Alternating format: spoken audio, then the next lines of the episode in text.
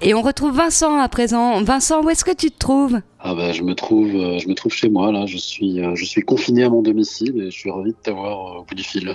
Qu'est-ce que tu vois depuis chez toi? Alors euh, depuis chez moi, je vois mon petit jardinet. J'essaie de trouver un peu de, un peu d'air frais, de, de, ciel bleu quand je, quand je trouve un petit moment. Dis-nous ce que tu fais. T'es dirigeant dans une banque qui s'occupe de crédit aux particuliers. En quoi consiste ton travail? Alors effectivement, je travaille dans une grande banque, plus particulièrement sur le, sur les crédits à la consommation et je supervise l'activité sur un certain nombre de pays émergents. Comment est-ce que la crise actuelle impacte euh, l'activité des banques et euh, est-ce que les banques sont en danger de ton point de vue? Oui, enfin, moi je crois qu'on est, on est vraiment en train de vivre une crise euh, d'ampleur considérable. Hein. C'est évidemment d'abord une crise sanitaire, hein, mais il va y avoir des répercussions économiques majeures sur, sur l'ensemble des agents.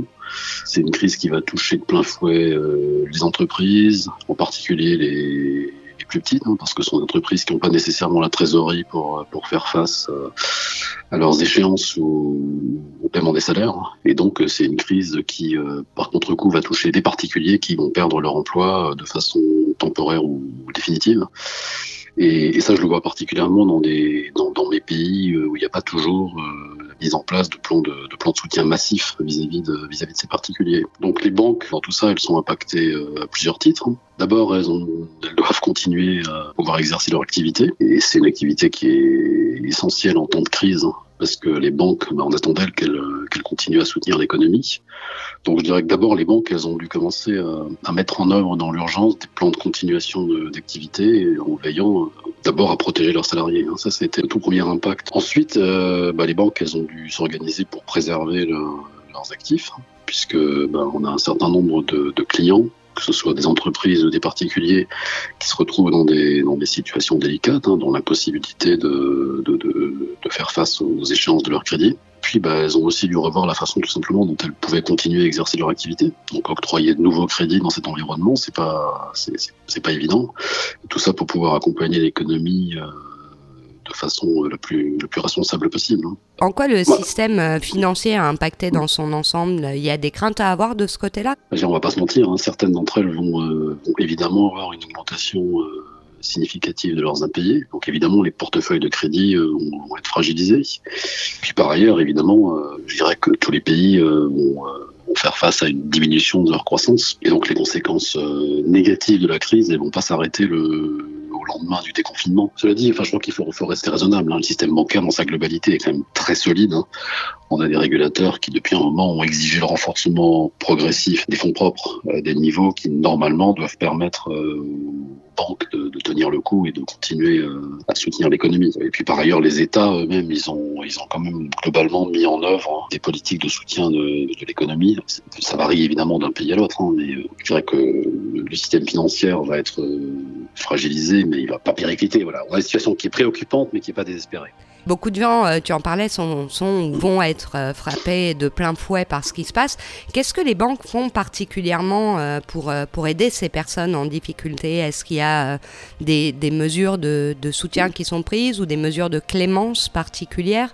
Qu'est-ce qui est fait par les banques? Parce qu'on n'a pas forcément de visibilité là-dessus. Alors c'est vrai que beaucoup de gens sont impactés indirectement ou indirectement et, le rôle des banques là, c'est vraiment de faire en sorte que les impacts sur les clients en difficulté euh, que, que, ces impacts soient amortis. Je dirais que c'est une nécessité économique, euh, mais euh, je pense que ça correspond aussi, à mon avis, au rôle social que doivent avoir les, les banques. Et c'est ce qu'on attend d'une entreprise euh, engagée aussi euh, aujourd'hui. Hein. Concrètement, euh, mon entreprise, ma, ma banque, hein, elle identifie des clients qui sont impactés par la pandémie et qui, du fait de, cette, de cet impact, vont se retrouver en situation délicate pendant les semaines ou les mois à venir. Et puis, bah, très concrètement, elle leur propose de façon simple de solliciter des reports d'échéance, tout ça pour pouvoir alléger leur, euh, leur, budget pendant les mois où ils vont être le plus durement impactés par la crise. Je pense en particulier euh, à la restauration, euh, le voyage, les secteurs qui sont qui sont euh, frappés de plein fouet par la crise. Donc évidemment, quand on a des, des emprunteurs qui sont employés de ces secteurs d'activité-là, on va les contacter de façon proactive pour identifier la situation dans laquelle ils sont et lorsque effectivement ils sont par exemple au chômage ou ils sont en difficulté des conséquences de cette situation-là, on va, on va leur proposer donc de, de reporter des échéances de leur crédit. Et tout ça est gratuit pour eux? Là, c'est ça, ça, dépend vraiment des contextes réglementaires des, des différents pays. Le principe général, hein, mais quand il y a un principe général, il y a toujours des exceptions. Le principe général, c'est que ces reports doivent se faire sans frais. En revanche, la, la, la pratique générale qui s'applique, avec encore quelques exceptions, c'est que le contrat continue à s'appliquer, c'est-à-dire que euh, les intérêts, euh, les intérêts continuent à, courir sur le capital restant dû. Toi, tu interviens sur, euh, sur pas mal de régions. quelles sont les différences d'appréhension de la crise sanitaire dans ces différents pays? Quelles différences majeures tu vois? Donc, il y a évidemment des différences d'appréhension de la crise suivant les pays. Et bon, ça correspond aussi au fait que tous les pays sont pas au même stade de l'épidémie. Hein. Globalement, l'épidémie a commencé en Asie, s'est propagée quelques quelques semaines après en Europe et, et encore quelques semaines après en Amérique euh, du Nord et en Amérique latine. Hein.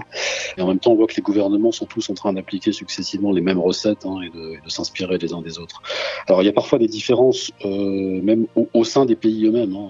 Au Brésil, par exemple, tous les États n'appliquent pas les mêmes, les mêmes règles. Hein. En Ukraine, c'est pareil. Hein. Oui. Certaines, euh, certaines villes appliquent des règles de confinement, d'autres non. Bah, globalement, ça correspond à au niveau de brassage de population qu'on qu a dans des, dans des zones urbaines où les brassages de population sont plus importants, souvent les mesures de confinement sont plus strictes. Et toi, euh, quel regard tu poses euh, sur euh, le confinement à titre personnel, sur, sur cette, cette période qu'on vit? Qu'est-ce que tu en penses? Qu'est-ce que ça t'inspire? Et qu'est-ce que ça change pour toi? J'entendais ce matin une citation à la radio qui disait que quand enfin on sortira, on sera, on sera juste bon à enfermer.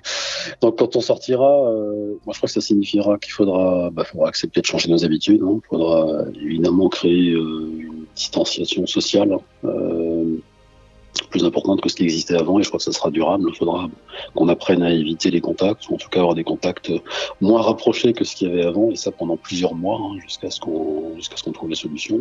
Et d'un point de vue et... personnel, toi, ça a changé des choses dans, dans ta manière de vivre ou dans ta manière d'envisager la suite? Oui, oui.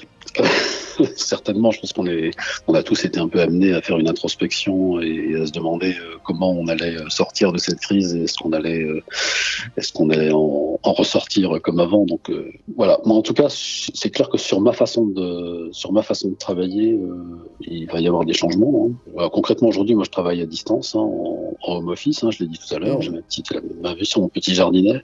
Je crois que j'ai d'abord progressé de façon fulgurante dans ma maîtrise des outils digitaux. Je connais à peu près tous les applicatifs de, je connais tous les applicatifs de visiophonie euh, disponibles. Enfin, le gros défi pour moi là pendant cette période, c'est de, de, continuer à manager mes équipes à distance, hein, ouais. euh, entre entre Mexico, Istanbul, euh, sans pouvoir me déplacer sur les sur les sites où les équipes sont basées. Et ça, c'est pas simple. Au sein de mon équipe, on invente des nouveaux rituels. Hein. Je crois qu'on est, on est aussi euh, plus attentif aux collaborateurs. Il faut trouver la façon de continuer à animer l'équipe. Et je crois que cette façon-là qu'on a de, de, réinventer un peu l'organisation des équipes, euh, bah, je pense que ça restera. Ça restera après le, après le déconfinement. Euh, voilà. Mais quand on aura trouvé le vaccin et qu'on aura de nouveau le droit de, de, de se rencontrer, bah, je, je, pense qu'on on, on gardera probablement une, une, façon de travailler qui est peut-être hybride entre ce qu'on faisait avant et puis euh, bah, les, finalement les bienfaits qu'on a découverts du travail à distance. On va te quitter Vincent sur, sur cette note positive et d'espoir pour demain. Merci beaucoup d'être intervenu et de, de, nous avoir rejoints sur la radio. C'était un plaisir. Bah, merci à toi, le plaisir était pour moi. À bientôt. à bientôt. Sortie de secours.